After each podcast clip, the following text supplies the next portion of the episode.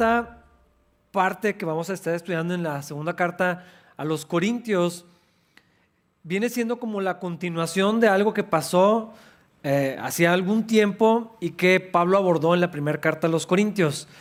Probablemente les ha tocado, si ya tiene cierto tiempo en la iglesia, que hay alguna situación difícil, algún escándalo, alguna cosa y nunca se vuelve a saber qué pasó.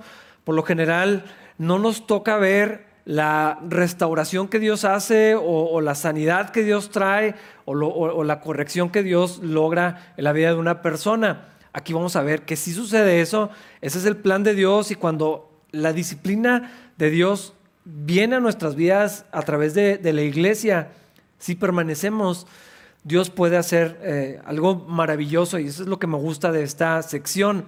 A veces nomás huimos, a veces nos vamos a otro lugar y nunca permitimos que Dios logre eso. Gracias a Dios también Dios nos restaura a veces en otra iglesia, en otro lugar, de otra manera. Dios tiene, es muy creativo, tiene muchas maneras de, lograr lo que quiere hacer, pero la disciplina que la Biblia nos enseña eh, sí tiene la posibilidad de lograr eso que Dios quería hacer y ahora lo vamos a ver mucho tiempo después de que, de que pasó. En la primera parte de esta segunda carta, Pablo había explicado sus cambios de planes. No sé si lo recuerdan, lo, habían acusado de que estaba manipulando las cosas, de que era de doble ánimo. Entonces Pablo les dice, no, les explica todo el plan, por qué no había ido, si soy un hombre de palabras, si pueden confiar en mí, porque el Evangelio es confiable, entonces lo que yo les presento es, es sólido. Pablo era un hombre guiado por el Espíritu Santo, sensible a las necesidades de los demás. Esto lo llevó a la decisión de no visitar todavía a los corintios y cerca del, primer, del final del primer capítulo, Pablo les dice que la razón por la que no regresó a Corinto fue para ahorrarles una severa reprimenda. Ahí termina y así vamos a entrar al primer versículo del capítulo 2. Continúa Pablo con esta línea de pensamiento y dice, así que decidí que no les causaría tristeza con otra visita dolorosa. Pablo tenía el mejor interés por sus hermanos, no quería tratarlos con dureza, no disfrutaba de las confrontaciones, no quería herirlos, su intención no era regañarlos, quería que crecieran, que quería que aprendieran, que fueran edificados. Y, hermanos, eh, en el caso de, esta situación, vemos mucha sabiduría en lo que Pablo está haciendo, porque decide darles algo de tiempo para que procesen las cosas, para que escuchen de Dios lo que tienen que escuchar. Y, y creo que en esto hay mucha sabiduría. A veces necesitamos aprender a detenernos y dejar que Dios sobre y dejar que Dios haga lo que tiene que hacer, dar un paso atrás cuando es necesario, ah, guiados por el Espíritu Santo. Esta es la idea de lo que está sucediendo, esto es lo que pasaba con, con Pablo. Aprender a ser pacientes, dar tiempo a la otra persona cuando hay situaciones complicadas, nosotros mismos para escuchar de Dios, para procesar, pensar las cosas antes de, de actuar. Y entonces cuando el tiempo es correcto, entonces sí hacer lo que tengamos que hacer. Eso fue lo que pasó con Pablo. Y en el momento correcto, ahora sí hablar, confrontar, perdonar, restaurar las cosas, depende de lo que Dios quiera hacer. Eh, esto es lo que está pasando con Pablo, por eso les dio espacio. Y lo mencionaba hace dos semanas, de alguna manera el Espíritu Santo le hizo ver que lo mejor era no estar con ellos y por eso les terminé explicando esto. Versículos 2 al 4. Pues si yo les causo tristeza, ¿quién me alegrará a mí? Por cierto, no será alguien a quien yo haya entristecido. Por eso les escribí como lo hice, para que cuando llegue no me causen tristeza los mismos que deberían darme la más grande alegría. Seguramente todos ustedes saben que mi alegría proviene de que estén alegres. Escribí aquella carta con gran angustia, un corazón afligido y muchas lágrimas. No quise causarles tristeza, más bien quería que supieran cuánto amor tengo por ustedes. Otra vez, cuando leemos la, primera carta a los Corintios, y lo he platicado con personas, eh, ahora que, la terminamos de estudiar, es una carta muy confrontadora, es una carta con contenido difícil de leer, de, escuchar, eh, y depende con qué lente lo, abordemos, pero Pablo les dice, hermanos, mi intención era restaurar las cosas, mi intención era mostrarles mi amor por ustedes, eh, que realmente me interesa su bien y realmente quiero que conozcan a Dios, que crezcan en el Señor. Depende de cómo la leamos, la primera carta a los Corintios se puede ver de una manera completamente distinta. Parece alguien enojado, parece alguien que está frustrado con sus hermanos, parece alguien que ya está harto, parece que alguien que, los está regañando, pero realmente Pablo está demostrando su amor en la corrección. Ah, es un amor muy genuino. Y, Pablo aquí abre su corazón y le dice, hermanos, casi que, que, la carta se le escribí no con tinta, sino con lágrimas, con vaciando mi corazón, con toda la intención. Está hablando de la primera carta y la otra carta que se extravió, que era muchísimo más dura que las dos que, tenemos. Eh, pero esto, que, vemos en, Pablo es el fruto del Espíritu, es el amor de Dios en Él. No es el amor que logramos hacer nosotros, no es el amor que viene de la relación solamente, no es el amor que viene solamente cuando alguien nos cae bien o cuando las cosas funcionan bien, es un amor sobrenatural que produce el Espíritu Santo que, no sé, pienso que para Pablo hubiera sido mucho más sencillo nomás no hacer nada ya hubo problemas, ya hubo tensión, ¿sabes qué? Mejor cada quien por su lado, cortamos por lo sano. Ah, ahora el, consejo de moda es poner límites y, alejarte de personas y, aparece hasta este concepto de lo tóxico y no sé qué. Y, pienso que se ha exagerado mucho y se le dice tóxico, inconveniente o innecesario o algo que tienes que eliminar de tu vida, todo lo que te mueva de lo cómodo, eh, pero no, no vemos eso en la obra de Dios en sus hijos. Vemos que Dios a veces en el dolor, en la confrontación, en los problemas es donde Dios trata con nosotros. Y el Espíritu Santo no le dice a Pablo, aléjate de esa gente porque están hablando mal de ti, son tóxicos para tu vida, no deberías de tenerlo, júntatelo con los que eh, te bendigan solamente o alguna cosa así, sino que el amor de Dios lleva a Pablo a lidiar con los problemas, acercarse donde no es cómodo acercarse, amar y servir y, tratar con aquellas personas que lo criticaban, se burlaban de él, eh, lo despreciaban, le habían inventado un montón de, mentiras, las habían creído, habían rechazado hasta su propia enseñanza. Eh, era más fácil para Pablo simplemente no estar ahí, con esa gente. Pero Pablo tenía un amor por ellos que no tiene ningún sentido, a menos que sepamos que el Espíritu Santo es lo que hace en sus hijos que el amor de Cristo es, que está en nosotros, es lo que nos lleva a, a, servir, amar, acercarnos, a tratar con personas que no siempre son las que hacen lo mejor por nosotros. Este no es la vida cristiana. Esta idea de nada más estar con los que te benefician eh, no es la vida cristiana, no es la vida cristiana bíblica, cuando menos. Como para qué involucrarse, como para qué ir a sufrir los problemas, para qué ir a decirles, no escuchan, no quieren aprender. Ah, ¿Para qué? ¿Para qué exponerse? Pero bueno, el amor de Dios es lo que hace, es lo que hizo Cristo. Y entonces Pablo, otra vez, intenta arreglar las cosas con sus hermanos, con la gente que ama, que Dios ha puesto ese amor en él. Y escribió esta carta difícil, la que no tenemos. Luego les vuelve a, escribir, hermanos, yo los quiero a visitar. Y bueno, todo esto que, que ya platicamos por su bien. Porque el interés de Pablo, lo que él quería era verlos alegres, verlos bien, verlos plenos en Cristo, crecer en el Señor. Y la disciplina logra o parece que logra lo contrario a ver a alguien alegre. A veces queremos evitar el dolor para mantener la paz, pero Pablo tenía en mente una paz más duradera, una paz real y un gozo eh, que, pudiera sostenerse a lo largo del tiempo, no solamente ahorita, sino en cinco años, en diez años más adelante. Ah, y eso es lo que está sucediendo. Por eso mencionaba lo, que viene en la primera carta a los Corintios, algo que había pasado hace mucho, una situación, y tal, vamos a ver, versículo 5. No exagero cuando digo que el hombre que causó todos los problemas los lastimó más a todos ustedes que a mí. ¿Cuál hombre? Eh, pues hay que ver de quién estamos hablando. Pablo dice que lo que alguien hizo lastimó más a la iglesia que, a él. Algunos piensan que fue alguien que tuvo una confrontación con Pablo delante de todo el mundo, como que lo exhibió, él y dijo, no, no es cierto. Algunos tienen esa teoría. La gran mayoría están de acuerdo que está haciendo referencia a lo que encontramos en la primera carta a los Corintios, en el capítulo 5. Si quieren ir a buscarlo, no sé si recuerdan ese grave caso de inmoralidad abierta que se había asimilado en la iglesia. Si lo quieren buscar en 1 Corintios capítulo 5, ¿podrían por favor ponerme el timer? Gracias. 1 Corintios 5, versículos 1 al 2 dice, me cuesta creer lo que me informan acerca de la inmoralidad sexual que hay entre ustedes, algo que ni siquiera los paganos hacen. Me dicen que un hombre de su iglesia vive en pecado con su madrastra. Ustedes están muy orgullosos de sí mismos, en cambio deberían estar llorando de dolor y vergüenza y echar a ese hombre de la congregación.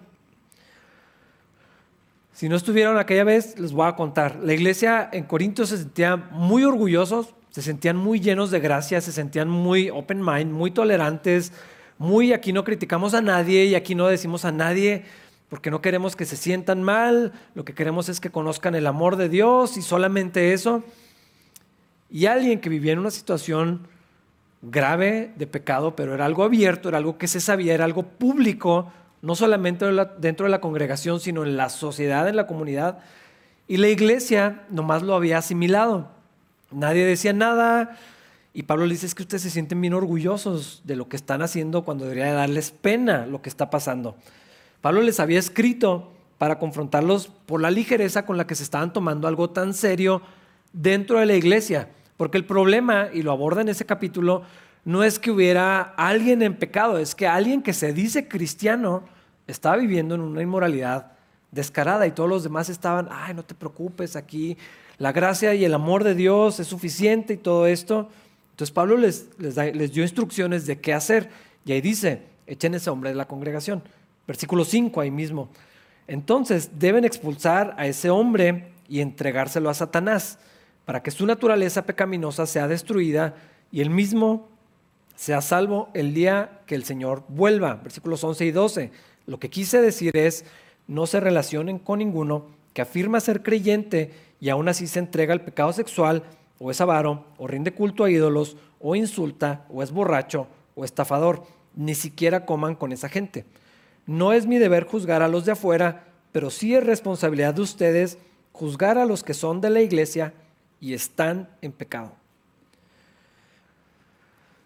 Ese pasaje, yo lo sé, puede parecer durísimo, puede parecer que no hay gracia en eso, que no hay amor en eso, pero a veces confundimos gracia con indiferencia y no es lo mismo para nada. A veces ponemos amor y apatía en la misma categoría porque nos permite hacernos para atrás y no, yo no, ¿quién soy yo para juzgar, verdad? Este, no me corresponde y simplemente pues, no me importa lo que hagan. Es, es, lo, que, lo que está pasando en realidad muchas de las veces. A veces pura cobardía de ir con la persona y, hermano, ¿qué está pasando? Por amor a, nuestros hermanos, y es lo que Pablo les está diciendo en esa situación de disciplina, es que hermanos deberían de amarlo lo suficiente y en vez de estar tolerando esto, deberían de ir y confrontar a esta persona y si ya lo hicieron y no hay, deberían de expulsarlo de la comunidad, no comer con él o con nadie que viva en una situación similar. Ah, como que pensamos que la disciplina es algo ajeno al carácter de Cristo.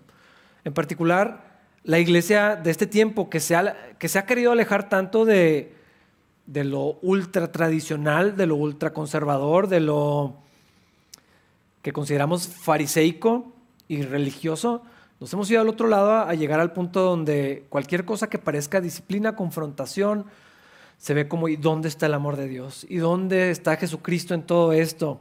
No es así. Eh, el Señor disciplina a sus hijos y la Biblia dice que siempre que Dios disciplina hay fruto después de eso. En Hebreos 12, 10 y 11 dice, pues nuestros padres terrenales nos disciplinaron durante algunos años e hicieron lo mejor que pudieron, pero la disciplina de Dios siempre es buena para nosotros, a fin de que participemos de su santidad.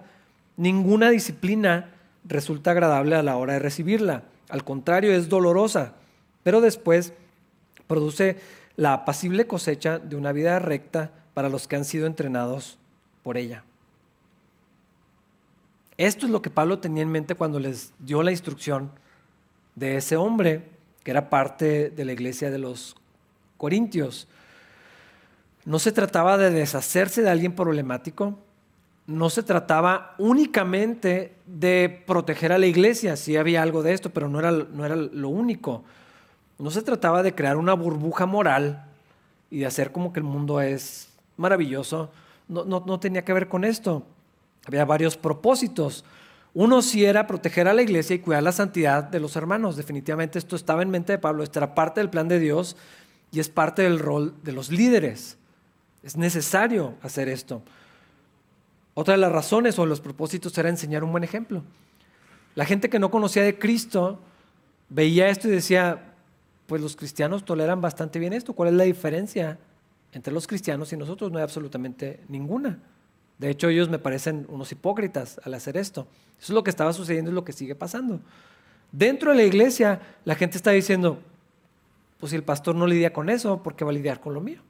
Entonces, si eso se vale, que está tan grave, entonces todo se vale. Y esto estaba permeando en la congregación. Entonces, enseñar un buen ejemplo dentro de la iglesia y tener un buen testimonio fuera de la iglesia. Honrar al Señor, por supuesto. Definitivamente esto, de esto se trataba, de la santidad de, de Dios. Pero no solamente se trataba de los otros, también había un interés en la persona. También tenía que ver con el hombre que estaba abiertamente en pecado, un interés genuino por su vida, por su corazón, por lo que iba a pasar con él. Es el propósito de la disciplina, no deshacerse de lo malo. Porque a veces se, enseña disciplina en la iglesia y se utiliza la imagen de una reja de manzanas con una manzana podrida. Y se utiliza esto como es que la manzana podrida va a eh, descomponer a las demás. O sea, esa imagen funciona nomás a la mitad porque no se trata de deshazte de lo que está malo para que no contamine. Eso no es el cristianismo, esto no es lo que enseña Pablo. Se trata, si tuviéramos que hablar de manzanas, a ver cómo le hacemos para que esa manzana podría volver a ser normal. Ahí es donde la metáfora pues, ya, ya no funciona. Pero también tiene que ver con la persona que estaba en pecado y que abandonara su camino de destrucción, que volviera al Señor, que volviera a estar con, en, comunidad. Parece lo contrario, porque les, ni siquiera coman con Él, pero había un propósito en eso. Que algún día volviera, que al, que al sentirse excluido, que al quedar fuera de la comunidad, Dios tratara con él de la manera que tuviera que ser y seguramente iba a ser dura, porque al estar fuera de la comunidad, de la bendición de Dios, de la protección de Dios, no le iba a ir bien. Y la esperanza es que algún día tocara fondo de tal forma que dijera, como el hijo pródigo, me iba mejor en la casa de mi papá, voy a regresar, quiero estar con los hermanos otra vez, quiero regresar otra vez. Esto era lo que, lo que estaba en el, plan, aunque para lograr eso fuera necesario algo de sufrimiento. Esa es la idea. O sea, yo no sé quién pudiera entender la destrucción de la carne como algo placentero, pero había un propósito en eso. Si un papá disciplina a sus hijos, a mí no me gusta disciplinar a los míos, pero lo hago, porque los amo. La Biblia dice que el padre que ama a sus hijos los corrige. Y la Biblia dice que el que no corrige a sus hijos los aborrece. No tengo opción. No me gusta hacerlo, no disfruto de hacerlo. Pero a veces esa dosis pequeña de dolor, que no necesariamente tiene que ser dolor físico, a, veces sufren más por otras razones, lo que funcione. Pero a veces esa pequeña dosis de, dolor, de incomodidad, de sufrimiento, de carencia, lo que sea, eh, puede lograr un efecto positivo. Y esa es la idea detrás de todo esto. Hay gente que no está de acuerdo con 1 Corintios 5. He escuchado a gente decir que eso está mal y, qué piensas de esto. Y quisieran quitarla de la Biblia. Porque parece todo lo contrario al Evangelio, pero es parte de lo que Dios hace. De hecho, si Dios no castigara el pecado, entonces, ¿cuál es el sentido del sacrificio de Cristo? Eliminamos el Evangelio si quitamos la, justicia de Dios. Entonces, cuando Pablo les dio estas instrucciones, los corintios obedecieron. Versículo 6, de regreso a 2 de Corintios 2, versículo 6, dice, la mayoría de ustedes se le opusieron y eso ya fue suficiente castigo. Los hermanos en Corintio escucharon las instrucciones de Pablo, fueron confrontados y dijeron, ok, tenemos que lidiar con esto. ¿Qué tenemos que hacer? Pablo ya nos dijo que tenemos que hacer, tenemos que pues echarlo fuera. Y al parecer, lo más probable es que esto fue lo que hicieron. Una asamblea, confrontaron al hermano y hermano, pues ya no eres parte de nosotros, tienes que ir, eh, ya, no eres parte de esta comunidad, no sabemos exactamente cómo funcionó eso. Eh, es posible que la mayoría cortara relaciones con él y dijera, ya no podemos verte, no sé. Ah, no sabemos exactamente cómo sucedió todo, pero se hizo de la manera correcta. He visto algo que se parece a esto, pero es muy diferente. Donde una comunidad nomás decide excluir a alguien y te ordenan que ya no hables con tal persona. Eso es algo muy diferente. Es, bien distinto nomás rechazar a alguien que disciplinar a alguien. Son cosas completamente opuestas porque la intención desde el corazón y cómo se hacen las cosas, el resultado de eso eh, es distinto. Aquí sabemos que sí lo hicieron y sí logró lo que Pablo había dicho, obviamente inspirado por el Espíritu Santo, y tocó el corazón de ese hombre. Hermanos, si somos honestos, nadie queremos lidiar con esto. Es bien incómodo. Ah, son cosas bien difíciles. Si yo pudiera elegir qué hace un pastor, nada de esto pondría. Si, estuviera en mí, porque son reuniones donde gente llora, larguísimas, ah, y no estoy hablando solamente como pastor, hay gente que va a la iglesia, que nunca regresa, hay relaciones que no sanan después de cosas como esta. Hay gente que se ofende, hay gente que no, nada más se siente juzgados y no ven la intención y nomás dicen, no, es que me están juzgando y me están criticando y un montón de otras cosas. Es bien complicado que pase esto. Y, y creo que por eso podemos encontrar este relato en las dos cartas de Corintios para ver que lo que Dios dice así debe funcionar. Y, Dios puede obrar en esto, porque la experiencia nos podría decir, ah, no funciona, la Biblia dice que sí.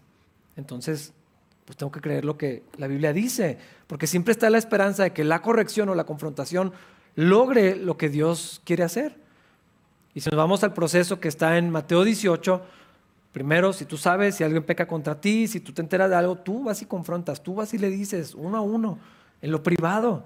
Si no, después de un proceso, después de que ya le dijiste varias veces, no sé, lo que el Espíritu Santo guíe, dos o tres personas, otro tanto tiempo de gracia, de oración, de, búsqueda, de relación, de lo que sea, y entonces va creciendo el proceso. Primera de Corintios 5 es la última fase de, esto. Eh, deberíamos de evitar llegar a eso lo más posible. Pero si es necesario, ah, bueno, pues Dios dice que hay una manera de hacerlo.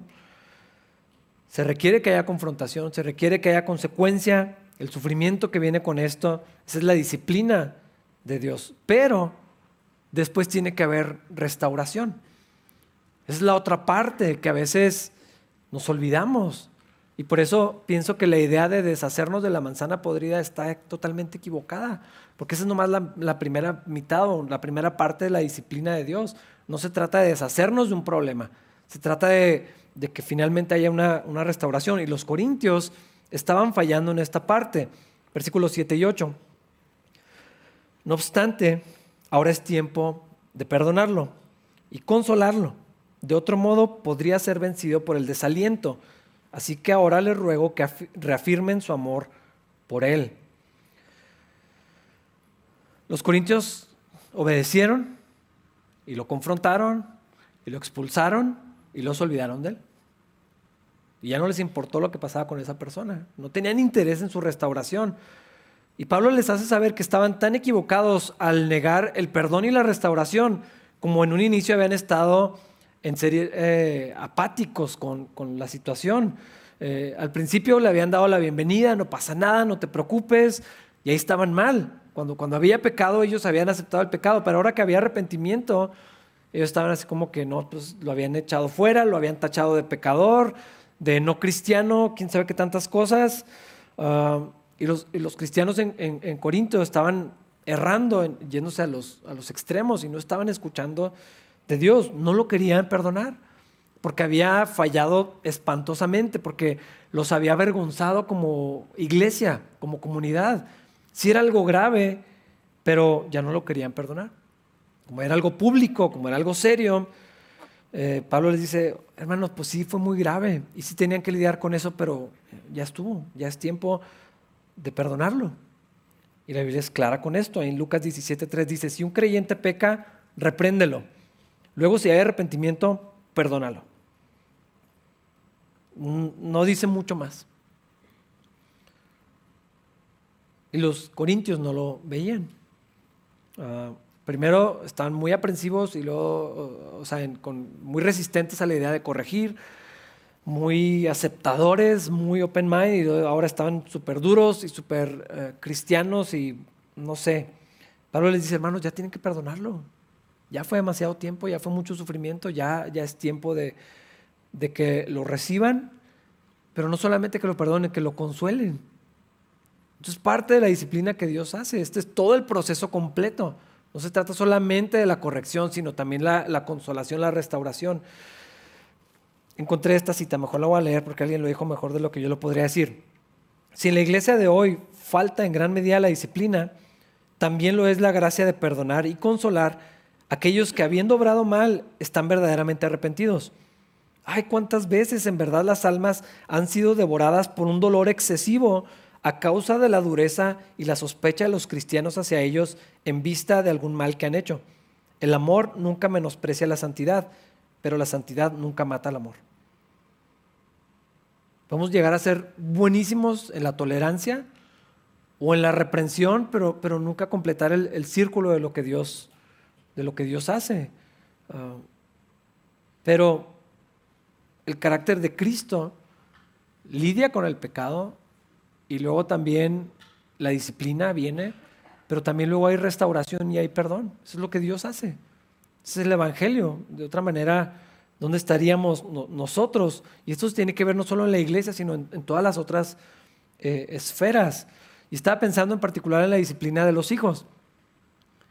Hacemos lo mismo que los corintios, o no reprendemos nada, no corregimos nada, no disciplinamos nada, o nos damos excesivamente duros, pero luego no hay restauración ni, ni sanidad.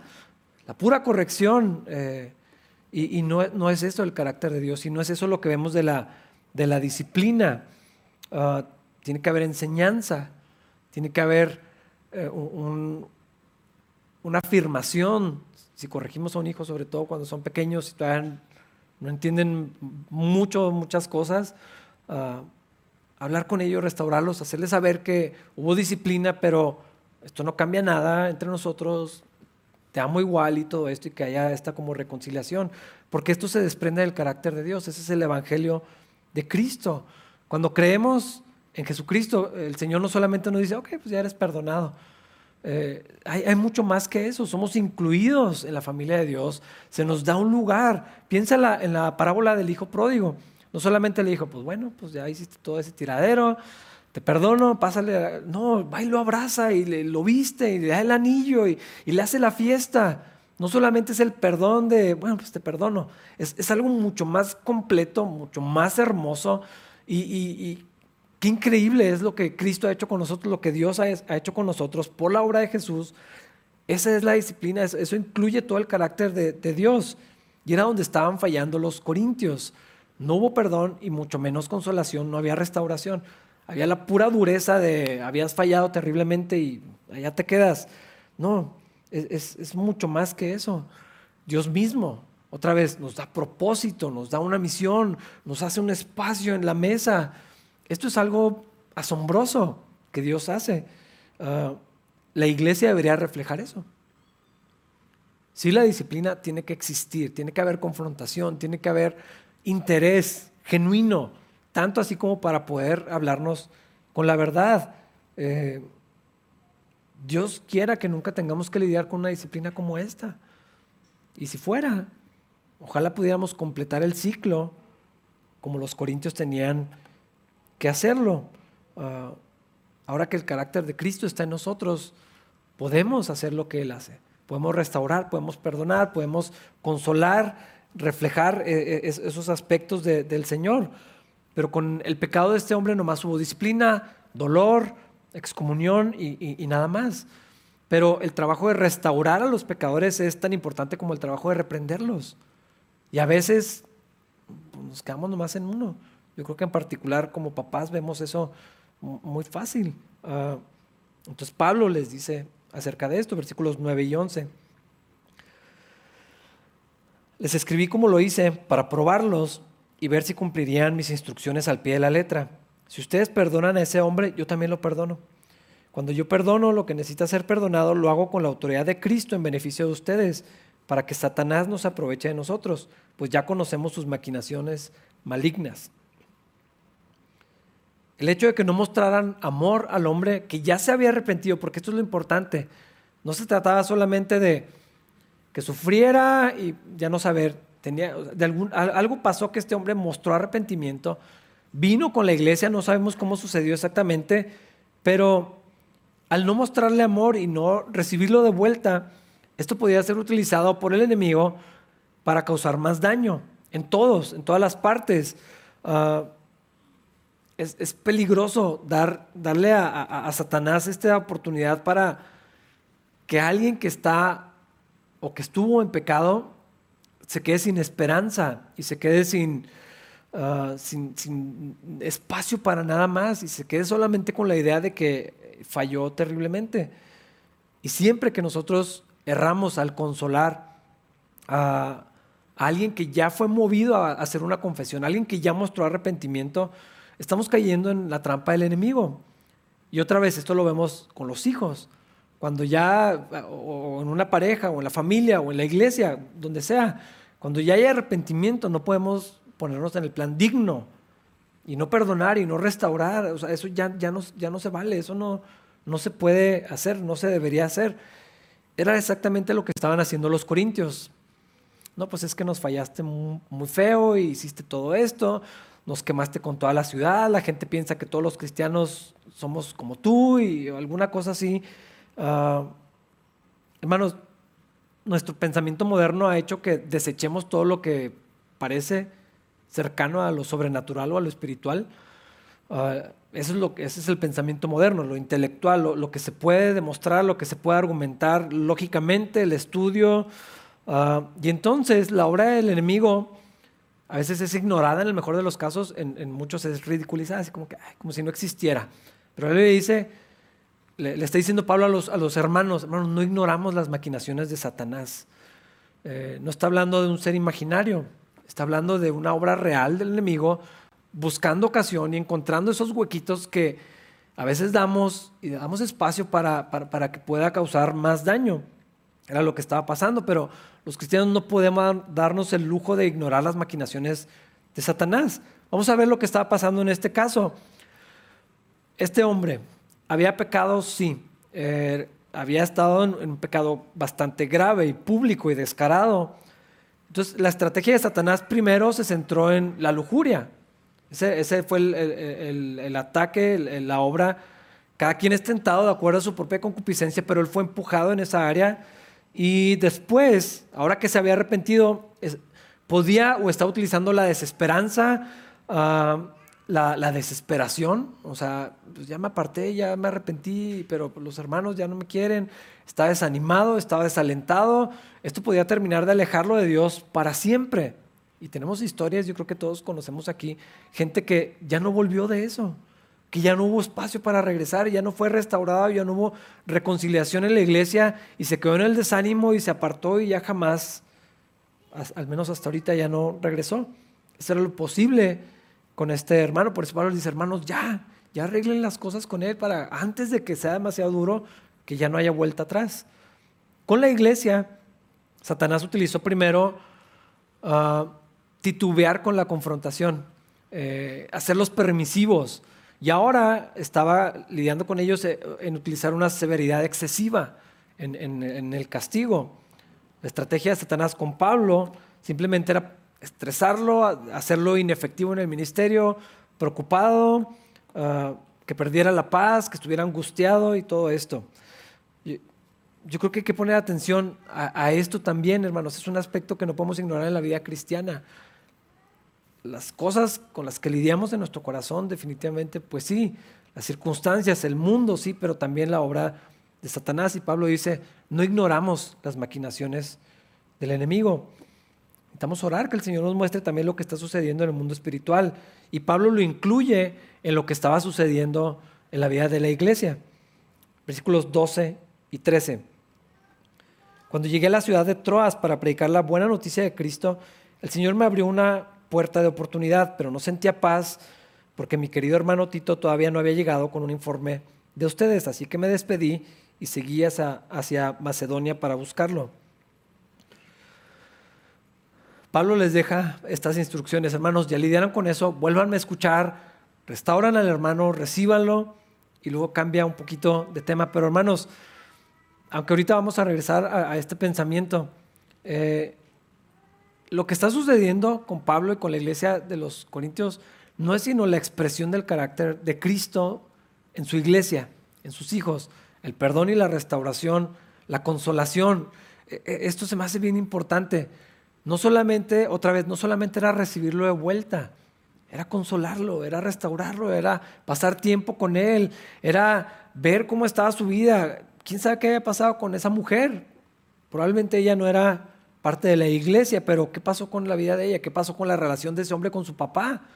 Porque era la mujer de su papá con quien eh, estaba en inmoralidad.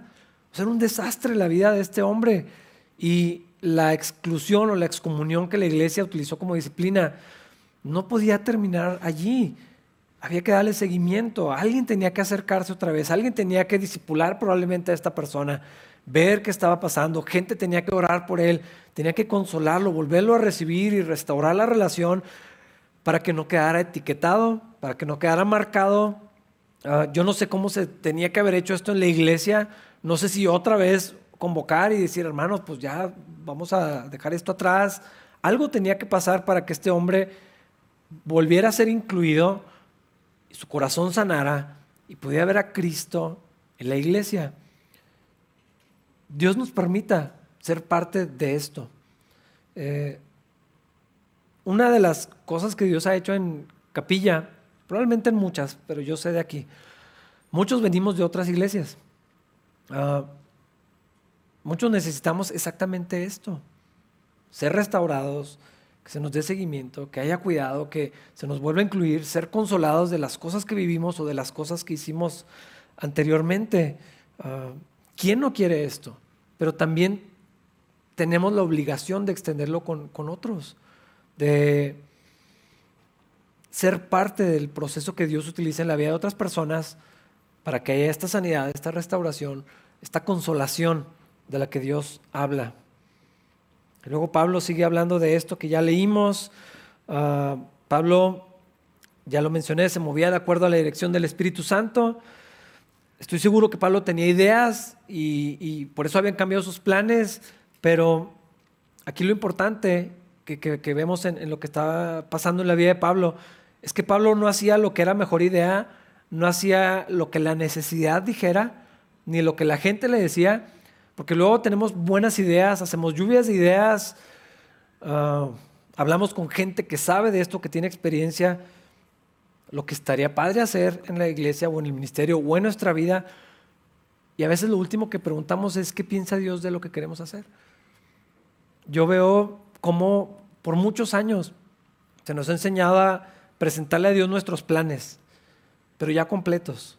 Dios aquí está, por favor bendice esto. Es nomás como ir con el perito para que le firme y ya, o sea, le pagas y pues ya, llévate tu proyecto.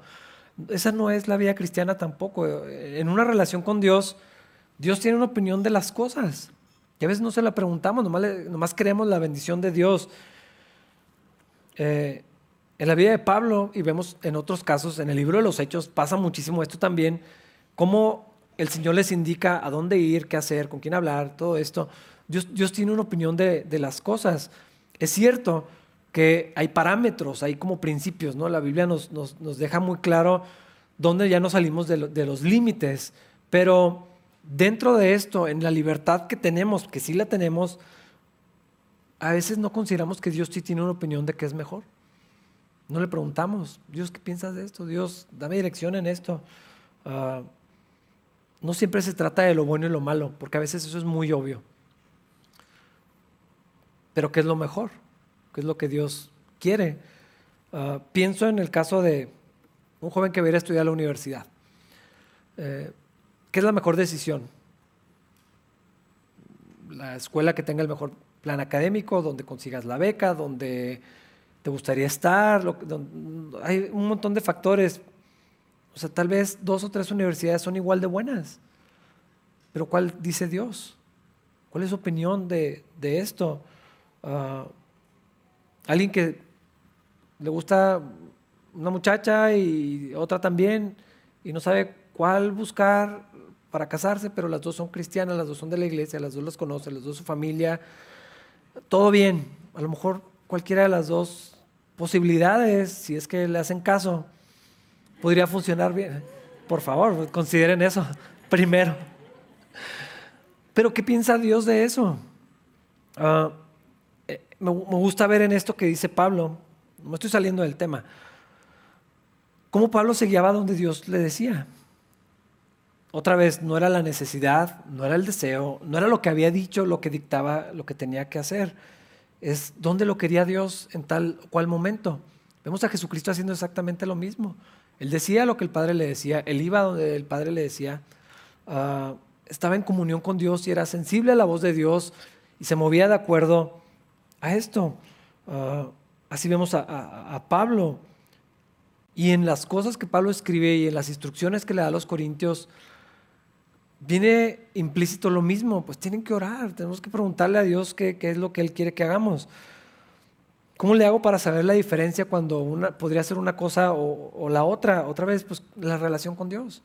Tengo que leer la Biblia, si no sé lo que Dios piensa, si jamás me entero de, lo que, de la manera que funciona la mente de Dios, porque la Biblia dice que tenemos la mente de Cristo y tenemos acceso al corazón de Dios en su palabra. Ah, obviamente la sabiduría de platicar con personas, de hablar con hombres, mujeres, gente con experiencia, lo que sea, ¿no? Ah, a veces, pero a veces donde Dios nos va a llevar no es a donde queríamos, no es a donde teníamos planeado, no es a donde nos gustaría ir. A veces va a haber sufrimiento Ah, por causa de ir a donde Dios nos lleva. A veces las circunstancias no van a ser las ideales o las que pensamos que son mejores. Ciertamente lo que Pablo les decía a los corintios que hicieran era súper incómodo.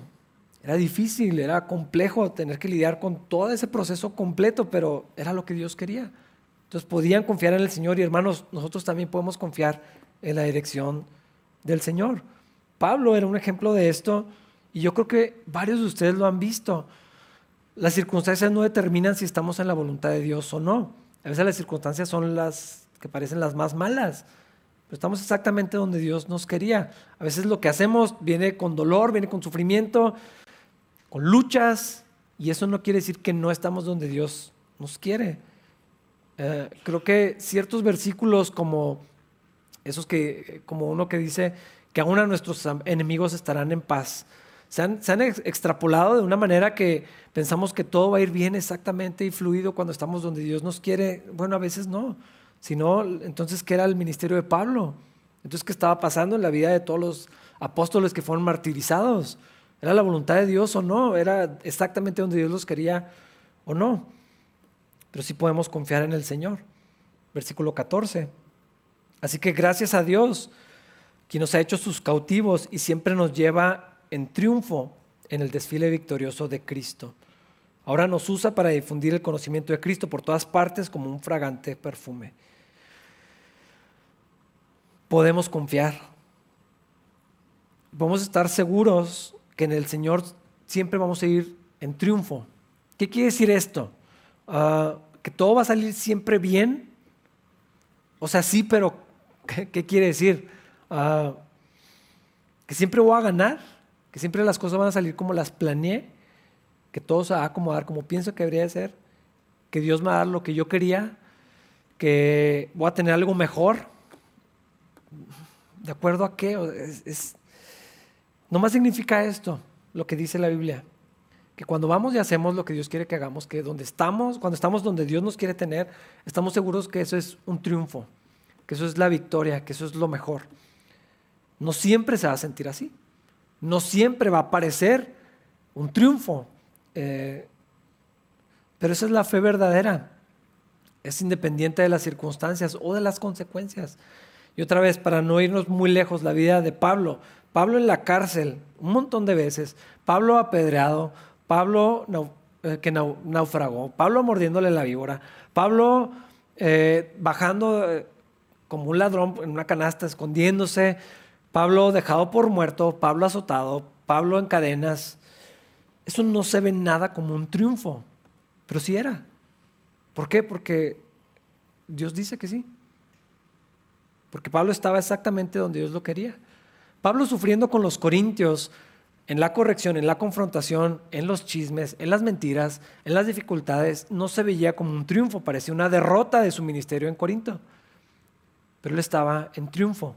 ¿Por qué? Porque Dios dice. Hermanos, a veces tenemos la vista tan corta que medimos la bendición de Dios, la obra de Dios, de acuerdo al éxito que tengamos. He escuchado gente decir, están bien bendecidos por este lugar. Y yo, o sea, sí, pero ¿por qué? Porque tenemos este lugar más grande que donde estábamos. Los que conocieron el otro edificio y ven este, obviamente podemos pensar que es una enorme bendición. ¿No se acuerdan cuando se nos estaba cayendo el ducto del aire? 11 metros cayéndose. Tuvimos que cancelar el servicio. O cuando hizo corto a medio servicio en el sábado y se empezó a incendiar. Claro que es una bendición no estar ahí, pero medir la bendición de Dios porque es un lugar más grande. Es una visión súper corta, súper pequeña y súper mundana de ver lo que Dios hace. Porque allá también estamos en la bendición de Dios. Allá también estamos en la voluntad de Dios.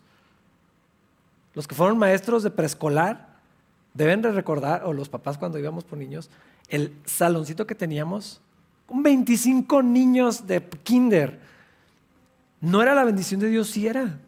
Sí era donde Dios nos quería tener, sí era estar en triunfo. No parecía, pero sí era. Ahora en la pandemia, yo no sé cuántos de ustedes ya tuvieron COVID. Estoy seguro que a la mitad de la enfermedad no parecía que estaban en triunfo, pero hermanos sí estaban. Porque la palabra de Dios lo dice. Si sus finanzas bajaron, si sus relaciones no se recuperaron, Parecería que no estamos en triunfo, pero la Biblia dice que sí. Pero tengo que creerlo. Tengo que recibir esto por fe. Y eso no significa que las cosas van a mejorar. Tal vez sí, o no. Yo qué sé. Pero la verdadera fe es confiar en lo que Dios dice. A pesar de las circunstancias, a pesar de las consecuencias que me traiga ir a donde Dios me dice que vaya. Pablo lo creía. Me parece impresionante.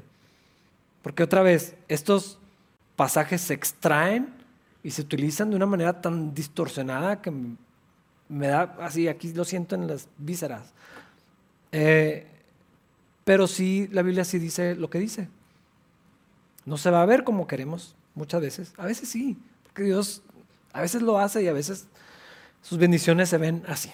De, exactamente lo que queríamos. ¿Y cuántos de nosotros no hemos recibido exactamente lo que queríamos y mucho más abundante de lo que pedíamos? Todo el tiempo, todo el tiempo, todos los días. Pero no siempre, no necesariamente es así. Esos no son los parámetros para medir. Es la fe, es confiar que yo, si estoy donde Dios me lleva, si escucho la voz de Dios, si hago lo que Dios me dice, si voy a donde tengo que estar, puedo confiar que nuestra vida va a ser exactamente como dice allí. Siempre nos lleva en triunfo en el desfile victorioso de Cristo. Versículos 15 al 17. Nuestras vidas son la fragancia de Cristo que sube hasta Dios, pero esta fragancia se percibe de una manera diferente por los que se salvan y los que se pierden. Para los que se pierden somos un espantoso olor de muerte y condenación, pero para aquellos que se salvan somos un perfume que da vida. ¿Y quién es la persona adecuada para semejante tarea? Ya ven, no somos como tantos charlatanes que predican para provecho personal. Nosotros predicamos la palabra de Dios con sinceridad y con la autoridad de Cristo, sabiendo que Dios nos observa. Qué increíble esto que dice Pablo. Él deseaba y sabía, pero él deseaba que su, vida fuera como un aroma agradable que sube hasta la presencia de Dios, que recordara a Cristo. Cuando tú hueles algo, te recuerda, por lo general te recuerda alguna situación, algún lugar, algo importante o algo terrible. Eh, pero si veo lo que a veces digo o hago, no, no parece que eso le recuerde a nadie a Cristo, de hecho lo, lo opuesto. Pero la Biblia dice que nuestra vida sí es un aroma que sube hasta la presencia de Dios y le recuerda a su Hijo Jesucristo. ¿Cómo es eso posible cuando yo sé lo que a veces hago, a veces lo que digo, a veces lo que no hago? Porque la vida de Cristo está en mí, porque Cristo está en nosotros, porque no son las cosas que yo hago o digo, sino lo que Cristo es. Y Cristo en nosotros. Es esto, solo que a veces no lo creo, a veces se me olvida. Pero esto que está diciendo Pablo, hermanos, o sea, tú eres un aroma que sube hasta la presencia de Dios y le recuerda al Padre, a su Hijo Jesucristo, un dulce olor de Cristo. Y para los que estamos en Cristo, nos recuerda también eso. Es, una fragancia, no sé cuál es tu olor favorito. ¿Cómo se llama? Petricor, el de la lluvia, el café. Había gente que decía, vamos a la iglesia que pone café, no que huele a café. Así mucha gente conocía capilla antes. Eh, la fragancia de Cristo, la vida de Jesús guardada en nosotros, ah, es algo que agrada a Dios. No siempre lo creemos, no siempre lo vivimos, no siempre parece que somos eso, pero hermanos, eso es lo que Dios hace. Cuando Jesús toma a un pecador y lo trae a sí mismo y pone su espíritu en él y estamos escondidos con Cristo, unidos con Cristo, es un aroma que sube semejante a él, es, es un olor agradable, mejor que cualquiera que se te pueda ocurrir. La obra de Cristo es eso, mucho más que solamente el perdón de los pecados. Y Pablo, regresando a lo que estábamos hablando antes, no es nada más perdónenlo y ya, pues ya que se quede en el pasado. No, no solamente era eso, es esto también. Lo que Dios quería hacer en ese pecador, que se había arrepentido, que había regresado, que había sido ah, disciplinado, que había atravesado por sufrimiento, Dios lo quería traer de vuelta y que esa persona y los corintios también fueran esta representación, este olor grato a Dios. Era mucho más que perdonarlo, era algo, o sea, una vida transformada, una vida agradable a Dios por la obra de Cristo, no porque ya se había arrepentido, no porque ya no estaba en inmoralidad, sino porque Cristo estaba en él y él estaba siendo incluido en la familia de Dios y Dios lo había traído y Dios le había puesto su espíritu en él y Dios lo había restaurado en una relación correcta. Y entonces hasta esa persona que había hecho algo tan terrible públicamente, podía tener la vida de Cristo en él. Y dice, ah, para los que se salvan, somos un perfume que da vida. Eso es lo que dice la palabra de Dios de nosotros. Y gloria a Dios por eso. Y pues se me hace inevitable ver cómo esto tiene que ver con la Navidad que acabamos de celebrar. O sea, la obra de Cristo para eso vino, para que fuéramos esto delante de Dios. La vida de Jesús en nosotros nos permite vivir y ser esto para Dios, un recordatorio quién es Jesucristo, porque ahora está en nosotros. Hermanos, esto es maravilloso. Vamos a ponernos de pie para orar, para irnos a comer. Ya Señor, gracias por tu obra. Gracias, Señor, por habernos incluido en tu familia. Gracias por poner en nosotros tu espíritu, por darnos la vida de Jesús, por unirnos a Él. Gracias Dios porque nuestra vida es un olor grato a ti, Señor, porque podemos andar de acuerdo a tu voluntad, porque podemos confiar que si escuchamos de ti, que si vamos donde tú nos quieres, que si estamos en Cristo, vamos en triunfo, vamos en victoria, Señor. Podemos confiar que así es. Con nuestros ojos, nuestros sentidos, nuestras circunstancias nos digan algo diferente, Señor. Gracias porque podemos estar seguros de que así es, por lo que Cristo logró, por lo que Cristo es en nosotros. Gracias Dios también por la disciplina que tú traes a nuestras vidas. A veces de un lado, a veces del otro nos toca estar, Señor, pero gracias porque tu perdón es perfecto, tu perdón es completo, tu restauración es suficiente, Señor. Padre, que lo que vimos en este texto lo podamos vivir, lo podamos replicar, Señor, por el amor que Jesús ha, puesto en nosotros, por quién eres tú, Señor, en nosotros. Gracias, Dios por lo que has hecho en nuestras vidas hasta ahorita. Gracias por la misericordia que nos has extendido. Gracias por Jesús. Gracias porque vino, Señor, a este mundo. Gracias porque estás con nosotros, Dios. Y ahora podemos tener vida, Señor. Y ahora somos incluidos en tu familia, Señor. Y, quieres lograr tu propósito en nosotros y también a través de nosotros, Dios. Sigue haciendo tu obra, Señor. Y en estos días que muchos están de descanso, Señor, de reposo, de planeación, Señor, de propósitos y todo esto, que no perdamos de vista lo que es más importante, Señor.